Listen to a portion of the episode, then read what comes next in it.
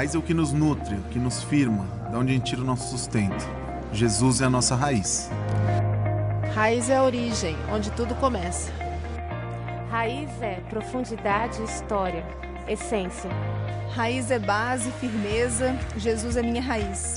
Raiz me faz pensar na profundidade e força. Pode vir o sol que não vai ressecar a planta, pode vir o vento que a planta não será derrubada. Para mim, raiz é a fonte que alimenta, é a base que sustenta. Raiz para mim é a sustentação da vida. Raiz é base, raiz é essência, é aquele crescimento para baixo assim que ninguém vê, mas que faz toda a diferença naquilo que todo mundo vê.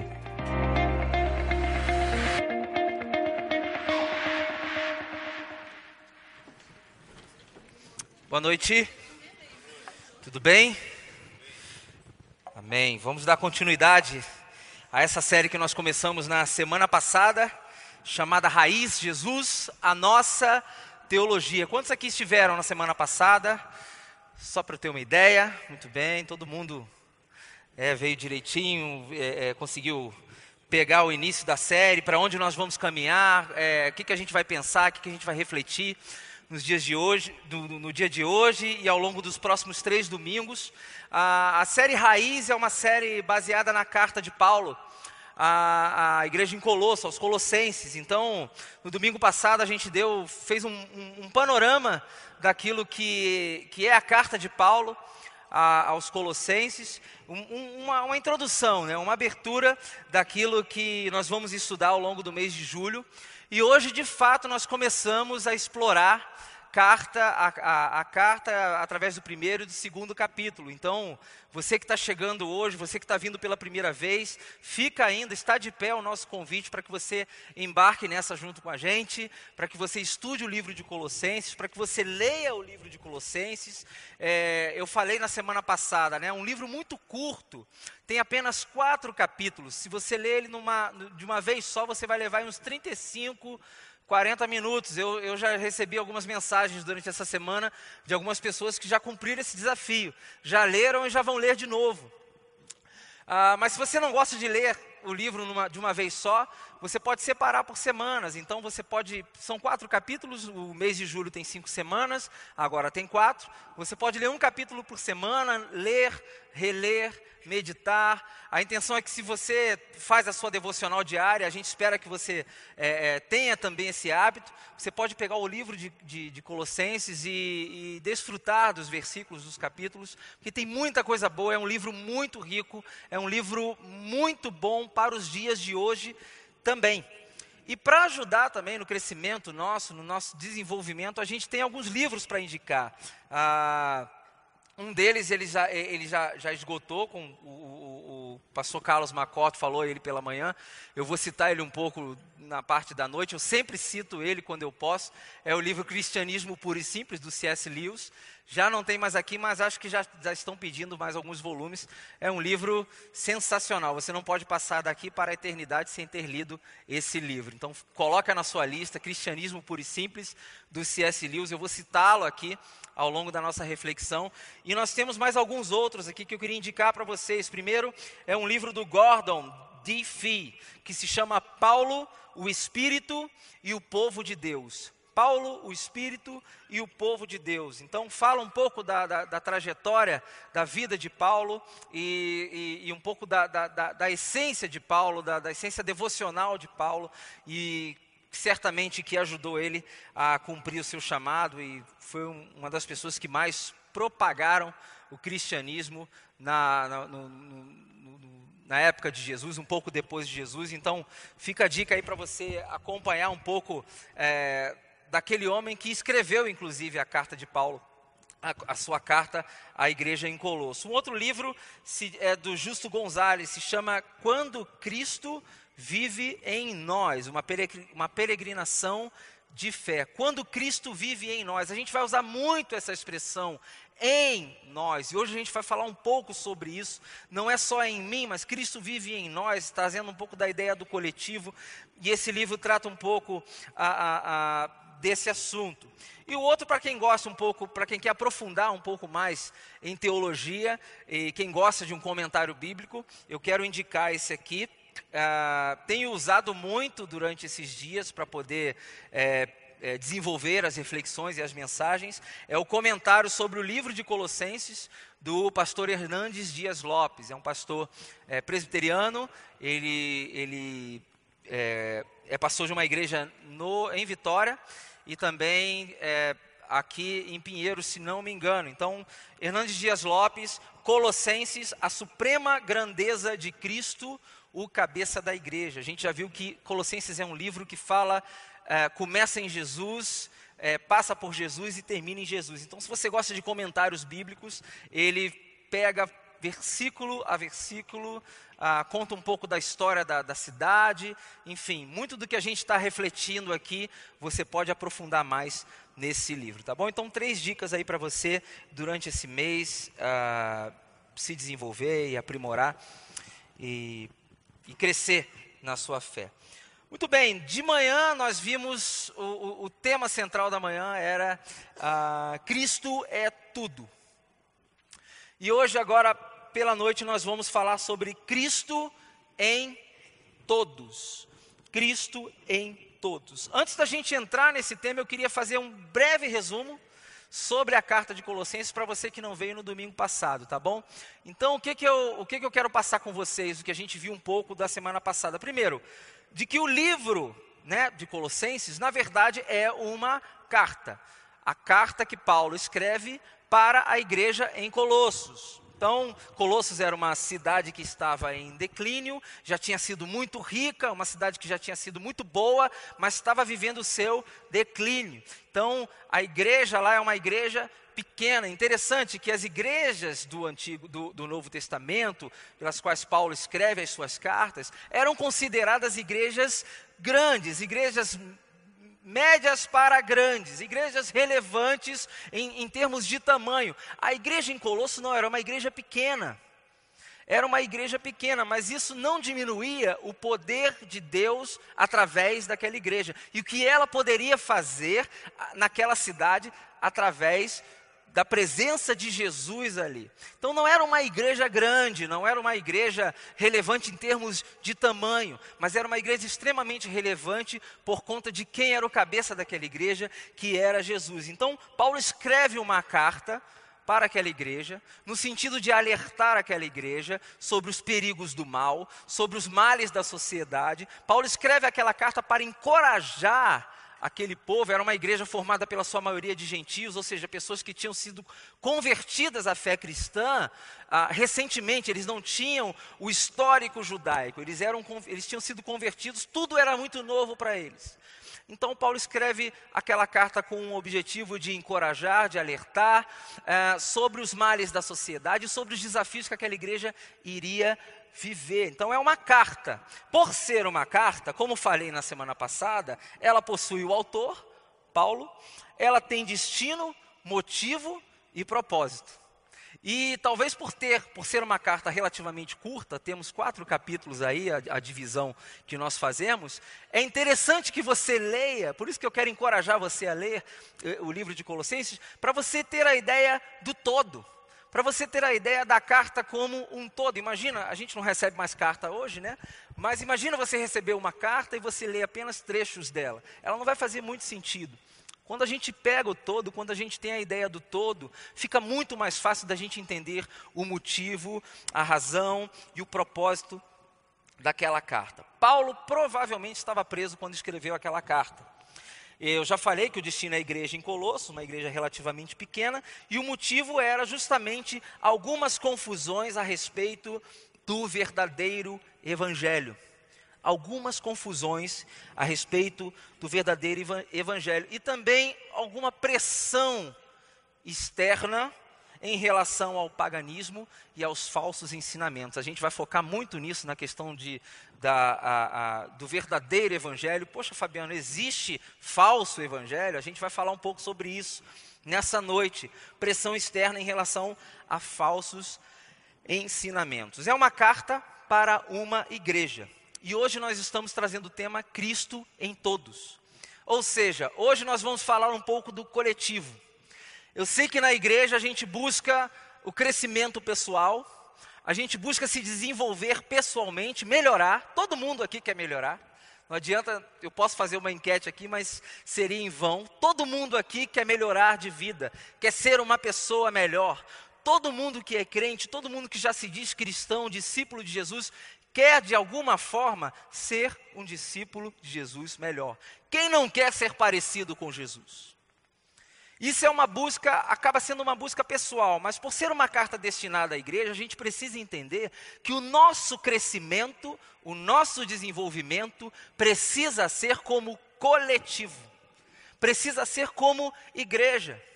As cartas de Paulo, elas são destinadas à igreja, elas são para que a igreja seja encorajada. As cartas que são escritas no livro de Apocalipse, as igrejas da Ásia Menor, quando, a, a, a, quando João escreve em Apocalipse aquelas cartas e elas são endereçadas àquela igreja, é, o que acontece ali são determinadas críticas que aquelas igrejas estão sofrendo. Novamente, pecados, críticas, erros coletivos. Porque a gente precisa entender que o cristianismo não é uma filosofia para você pegar colocar na sua bolsa e viver a sua vida. O cristianismo não foi feito para você viver de forma isolada. O cristianismo não é apenas uma filosofia para você levar para o seu dia a dia e você apenas melhorar a sua vida. O cristianismo ele veio para ser vivido de forma coletiva. É impossível você ser cristão e andar sozinho. Impossível. O que Cristo deseja, a ideia de Deus, a criação da igreja, era para que todos nós pudéssemos nos conectar, nos ajudar e nos edificarmos, edificarmos uns aos outros. Eu falei na semana passada que eu possuo dons e habilidades que vão abençoar vocês, vocês possuem dons e habilidades que vão me abençoar. Então, com, esse, com essa troca mútua, a igreja cresce. Ninguém é o centro, ninguém é melhor ou pior, todos nós nos ajudamos e nos edificamos e crescemos de forma junto, sendo Cristo sempre a nossa raiz, a nossa teologia, ou seja, a nossa forma de ver e enxergar Deus. Então é uma carta escrita para a igreja e hoje nós vamos falar um pouco desse coletivo, Cristo em todos. E quando eu lembro desse todos, eu lembro de um lema muito famoso. Eu queria pedir para colocar essa imagem aí, que é uma imagem bem bastante conhecida. Existem diversas versões de uma história chamada Os Três Mosqueteiros. Tem quatro pessoas aí, porque existe o D'Artagnan, que é o, o camarada que está liderando tudo ali. Os Três Mosqueteiros é um clássico do, do, de 1840, se não me engano, francês, que já virou filme, já virou série, já virou desenho, já virou filme de novo. Enfim, é uma história que todos vocês conhecem, já ouviram falar, pelo menos já ouviram. A, a, se não viram a história ou leram ou viram o filme, pelo menos já ouviram falar num lema muito comum entre eles, os Três Mosqueteiros e o D'Artagnan, que é um por todos e um por todos e todos por um. É um lema que traz a ideia de coletividade. É um lema que traz a ideia, olha, a gente não vai conseguir vencer as nossas batalhas isoladamente. Se a gente se isolar, a gente perde. Se a, gente se isolar, a gente é derrota na certa, mas se tivermos um por todos e todos por um, a gente consegue talvez vencer as batalhas. Senso de coletividade. E o que Paulo faz ao escrever a carta à igreja em Colossos é um convite para o crescimento coletivo. O que Paulo fala, por exemplo, no capítulo 2, 6, versículo 6 e versículo 7, não é um convite para que cada um busque o seu crescimento pessoal, mas que todos consigam alcançar o patamar que Deus deseja para aquele povo.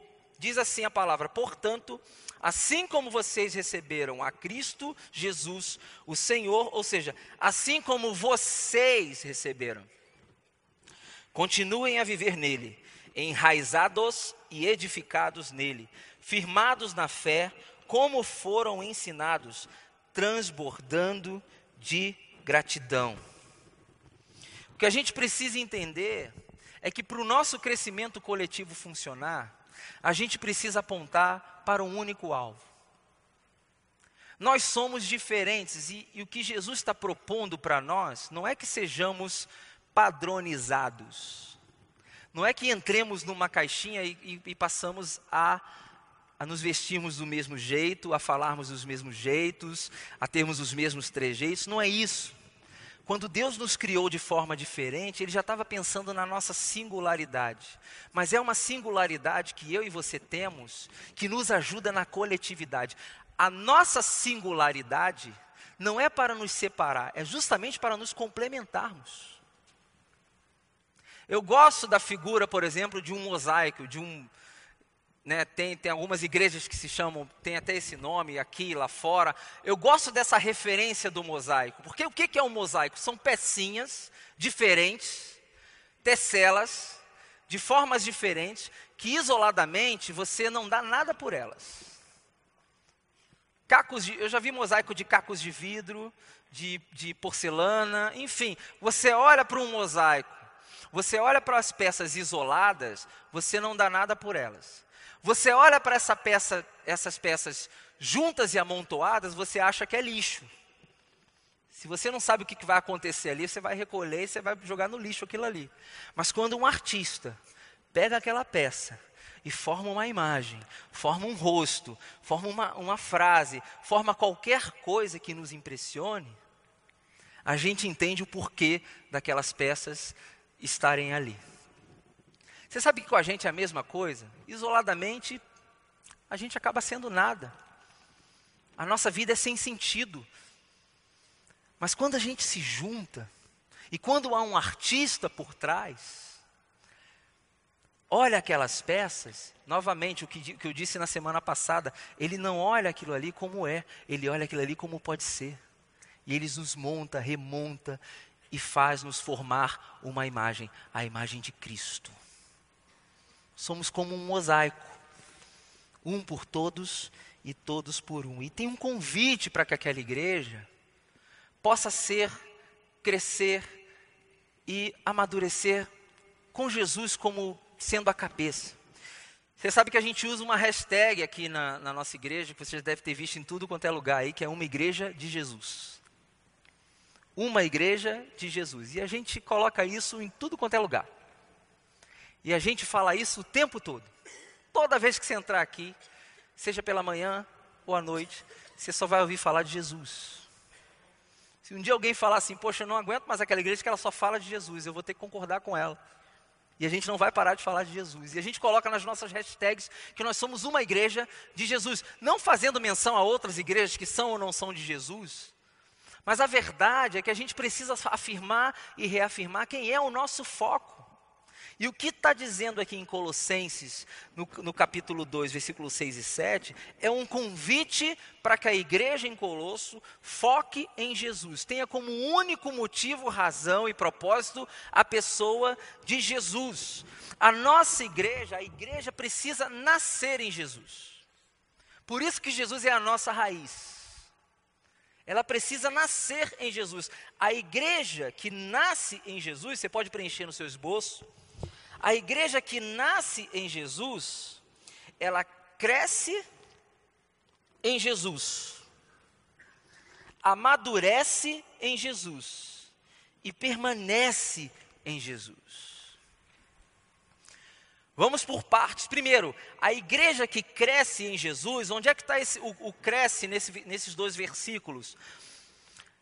Está na palavra enraizados. Ou seja, em Cristo nós fomos enraizados. É interessante, duas coisas para se observar. A primeira delas a, a, é o tempo verbal do passado. Isso já aconteceu. Nós fomos fincados em Jesus. Nós somos alicerçados em Jesus. Isso já aconteceu. Foi um momento da nossa vida. Em algum momento na sua vida, você foi enraizado. Você não se enraizou. Interessante isso. A segunda coisa a se observar é, é, é a passividade do verbo. Você não tem a capacidade de se enraizar. Você foi enraizado. E quem enraizou você em Jesus? Deus. Então, a partir desse momento, você tem a oportunidade de se desenvolver em Cristo. A igreja que cresce, que nasce em Jesus, ela cresce em Jesus. E a gente pode observar no texto de Paulo a palavra edificados. Nós aqui somos edificados em Jesus. É Ele que constrói essa igreja. É Ele que nos capacita. É Ele que faz a igreja a, a, acontecer. Tudo que você vê nessa igreja não é obra do homem. Deus usa o homem. Mas as coisas aqui acontecem por conta dele. Dele, por ele e para ele são todas as coisas. Você quer ver o início do fim? É você perder isso de vista. Você quer ver o início do fim de um ministério? É alguém achar que faz a coisa acontecer dentro da igreja. É alguém começar a achar que as coisas na igreja acontecem por meio dele. O início do fim. Porque dele, por ele e para ele são todas as coisas. Então, a igreja que nasce em Jesus, ela cresce em Jesus, ela amadurece em Jesus. E aí eu coloquei como exemplo a palavra transbordando de gratidão. Sabe por quê, gente? Você quer ver um exemplo claro e profundo de que você está amadurecendo? É quando você começa a ser grato. É quando você começa a agradecer. É quando o seu nível de gratidão ultrapassa e ultrapassa bem o seu nível de murmuração. É impressionante o número de pessoas que se dizem discípulos de Jesus que reclamam o tempo todo murmuram o tempo todo, não sabem ver o que Deus está fazendo, não olham a vida a partir do que já tem, olham a vida apenas a partir do que falta. Ora, como é que eu posso olhar a vida a partir do que está faltando, se eu estou dizendo o tempo todo que se eu tenho Jesus, eu tenho tudo? Como é que eu posso olhar a vida a partir do que está faltando, se eu recito o Senhor é o meu pastor e nada me faltará? E esse nada me faltará não é que você vai ter tudo que você quer. O nada me faltará significa que o tudo já habita dentro de você. Quem tem Jesus, nós terminamos hoje pela manhã com o pastor Marcotti falando isso, e a gente fala isso o tempo todo. Quem tem Jesus não tem falta de nada. Absolutamente nada. Então, uma das um, um dos exemplos, uma, da, uma das demonstrações de que estamos amadurecendo é quando a gente começa a não só agradecer, mas a gente começa a transbordar de gratidão. Você já agradeceu a Deus por alguma coisa hoje? Repare as suas orações, repare as nossas orações. A gente agradece por tudo, mas os nossos pedidos são específicos. Obrigado por tudo, Senhor. Mas eu queria te pedir pelo emprego X, dessa forma, tal, pá, pá. Te peço por um namorado, por uma namorada, seja bonito, alto, moreno.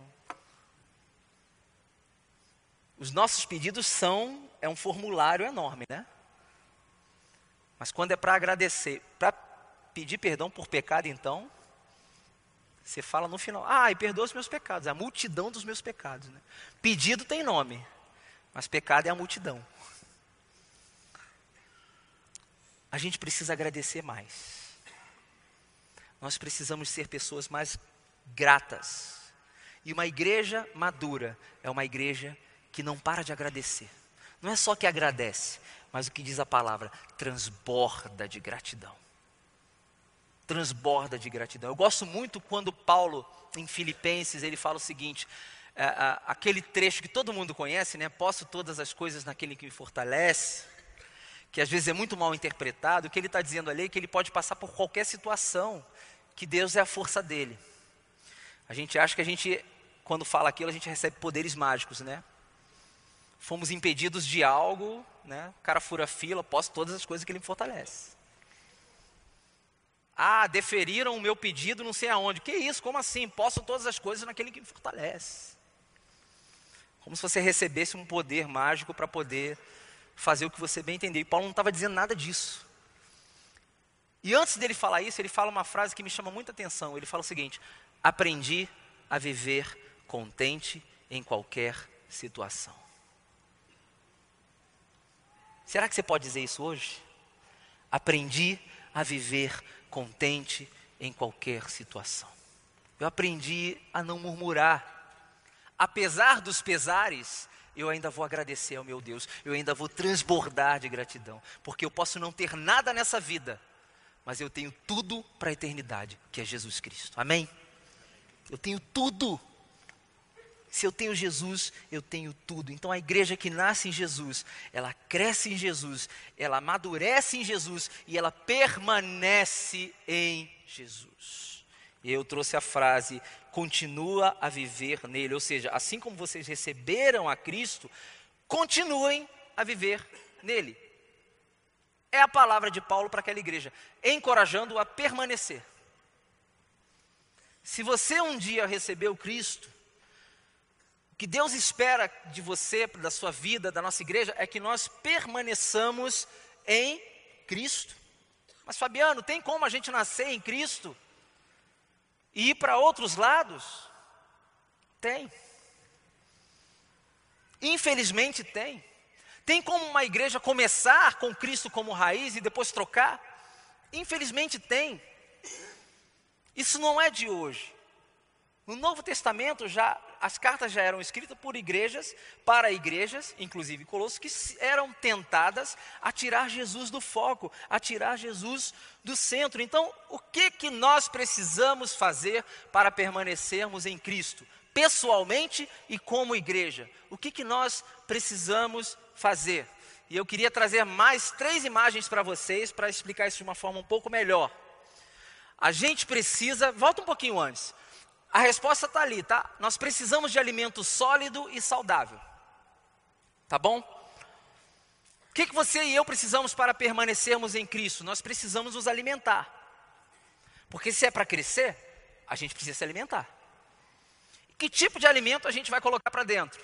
Alimentos sólidos e alimentos saudáveis. Alimentos que nos colocam de pé. E eu queria passar essa imagem para vocês. São três imagens. A primeira é daquele alimento que a gente toma quando é pequenininho. Né? Nós somos alimentados, nossos primeiros meses de vida, nós somos alimentados não pelo leite do copo, mas nós recebemos um alimento líquido. O leite materno, ou o leite fabricado, enfim. Nós recebemos leite porque o nosso corpo não tem estrutura para o alimento sólido. Para o alimento sólido. Então, a, o, o, a, própria palavra de Deus usa a questão do alimento sólido como exemplo. Então, o início da nossa vida cristã é mais ou menos assim. Nós recebemos o, o alimento líquido, que vai nos sustentar à medida em que fomos crescendo, à medida em que fomos nos formando, a sermos capazes de começar a receber alimento sólido. Você não vai conseguir viver se você passar 30, 40 anos da sua vida só bebendo leite. Você não vive se você passar a sua vida inteira bebendo leite. Infelizmente, muitos de nós nos comportamos na fé como crianças eternas. Paulo, inclusive, chega a falar isso aos Coríntios. Queria falar com vocês como espirituais, mas não está dando. Porque só tem divisão no meio de vocês. Porque a gente fica insistindo em, no alimento que não é sólido. Mas tem uma coisa interessante nessa imagem, que não é o alimento sólido. É o alimento do outro lado, que talvez para alguns sejam mais interessantes. É o fast food, né? É aquele alimento que é rápido, que é gostoso, que sacia naquela né? Você sai, depois que você come, você sai, você sai até feliz. De tão bom que é. Mas deixa eu perguntar uma coisa para vocês, e talvez os, os, nutricionistas aqui vão, vão defender essa causa. Você, é saudável você viver de fast food? Não dá. Quem aqui já assistiu aquele documentário antigo chamado Super Size? Não dá. Então é gostoso, te alimenta, mas não dá para você viver, viver o tempo todo de fast food. Não dá. O que, que a gente precisa para crescer? De fato, nós precisamos é de alimento sólido. O que, que eu quero dizer com o alimento, com o leite? É aquele, aquilo que a gente recebe no início da nossa vida cristã, que é necessário, mas é temporário. E Fabiano, o que, que você quer dizer com fast food? Sabe o que é o fast food, gente? É às vezes o que a gente entende e encara como entretenimento gospel, sabe? Ou talvez sejam aqueles eventos extremamente badalados, que falam de Deus, que falam de Jesus, mas não vão te dar raiz alguma. Você pode ir lá? Você pode. Vai fazer mal? Se você souber aproveitar, não. Mas você não vai conseguir viver daquilo ali o tempo todo. Tem discípulo, tem crente que só vive de evento em evento. Ele sai de um evento, ele quer saber quando é que é o próximo. Quando é que é o próximo? Quando é que é o próximo? Ele só é alimentado se fulano vir fazer o show. Se fulano for assim. Não, fulano vai lá, então eu vou. Fast food. Mas o que vai manter você de pé, o que vai fazer você criar raiz, o que vai trazer saúde para você é alimento sólido. Nem sempre o alimento sólido é o que você gosta. Nem sempre você vai gostar de um brócolis, né? Da rúcula, do giló. Nem sempre. Mas é o que você precisa.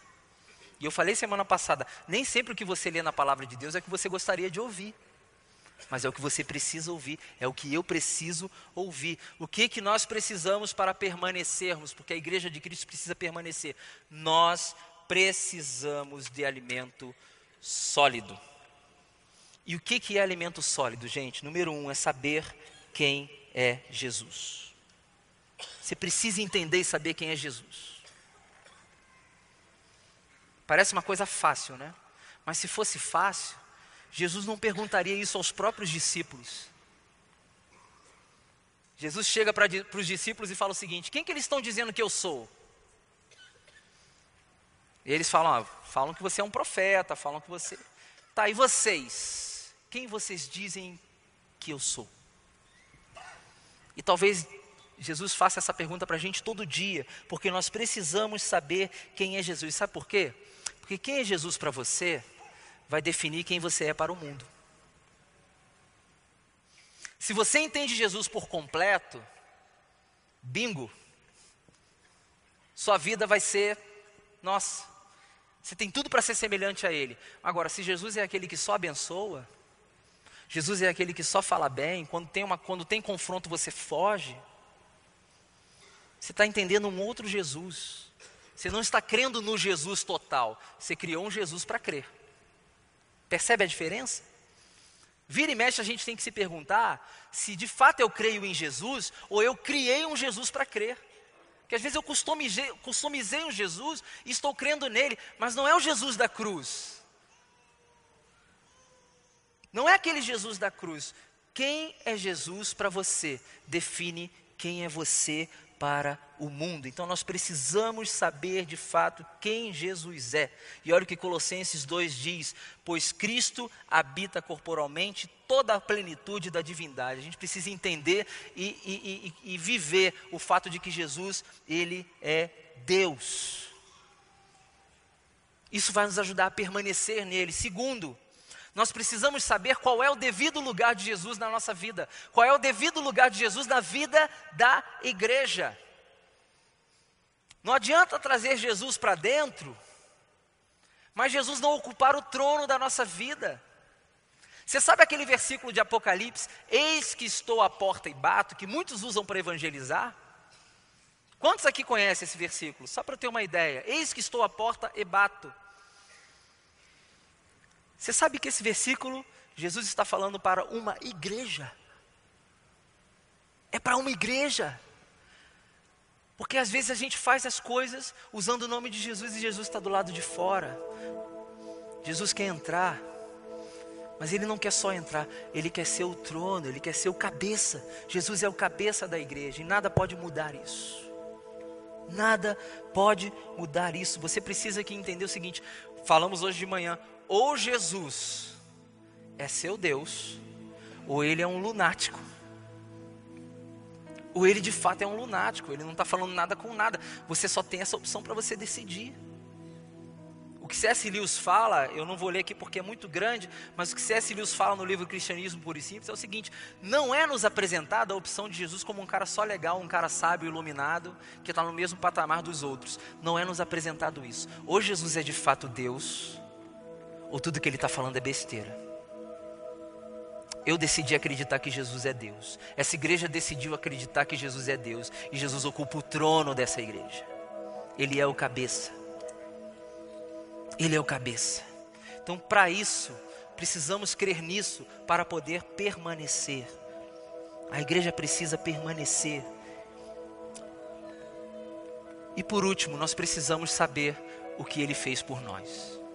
Todo dia você precisa se lembrar do que Jesus fez por você. Porque se você se lembrar do que, do que ele fez por você, se você tiver consciência do que ele fez por você, eu duvido você não transbordar o seu coração de gratidão. Se você tiver consciência de que você estava se afogando e Jesus morreu por você para tirar você da lama, para resgatar você das trevas, se você entender o que, que isso significa, você vai ser a pessoa mais grata desse mundo. E o que ele fez por nós nos provoca algumas coisas. Primeiro, mudança de dentro para fora. Você pode preencher aí.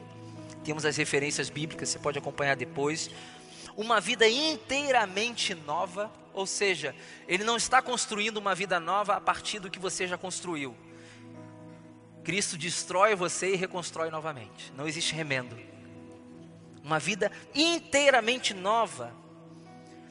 Perdão definitivo dos seus pecados, do que você já cometeu, do que você comete e do que você vai cometer.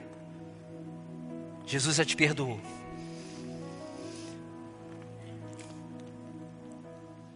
Quarto, cancelamento total da dívida. Colossenses 2,14, cancelou a escrita de dívida que consistia em ordenanças e que nos era contrária. Ele a removeu, pregando-a na cruz. Ficou na cruz. Você não deve mais nada. Ele pagou a dívida. E por último, a vitória completa sobre o mal.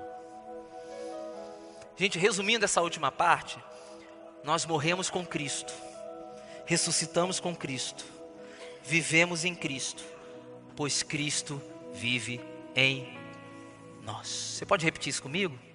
Nós morremos com Cristo, ressuscitamos com Cristo, vivemos em Cristo, pois Cristo vive em nós. Eu acho que pode ser muito melhor do que foi. De novo, nós morremos com Cristo, ressuscitamos com Cristo, vivemos em Cristo, pois Cristo vive em nós. Amém? Lembra da frase do início? Um por todos e todos por um? Eu queria que você pegasse sua caneta no seu esboço e acrescentasse algumas palavras que vai fazer tudo sentido para a igreja. Aquela frase, essa frase faz sentido para os três mosqueteiros. Mas a gente precisa acrescentar algumas coisas para que ela possa fazer sentido para nós. Em vez de um por todos e todos por um, que tal um morreu por todos, para que todos vivam por um, para que todos possam viver por um. Cristo é tudo, Cristo está em todos. Cristo é o cabeça, Ele está presente na minha vida, na sua vida, Ele está presente na vida da igreja. E só assim nós podemos ter a certeza de nos denominar uma igreja de Jesus. Que assim seja hoje e para todo sempre. Amém? Vamos orar, feche seus olhos. Pai, muito obrigado por essa noite, obrigado por aquilo que o Senhor nos ensina através da tua palavra, que entra nos nossos corações, fala conosco. E o que a gente pede hoje é para que ela possa, aos poucos, ou conforme a, a, tua vontade, ir mudando a nossa vida, e mudando o nosso, o nosso jeito de ser e nos moldando, ó Pai, para sermos aquilo que o Senhor sonhou, aquilo que o Senhor planejou. Obrigado porque o Senhor é o líder da igreja, é o líder de todos nós, é o cabeça dessa igreja. Nos ajude a não perdermos o Senhor de vista. Nos ajude, ó Pai, a não nos entretermos com falsos profetas.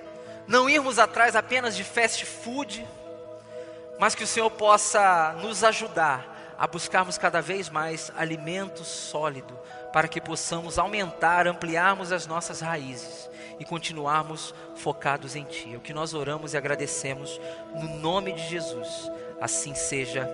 Amém e amém.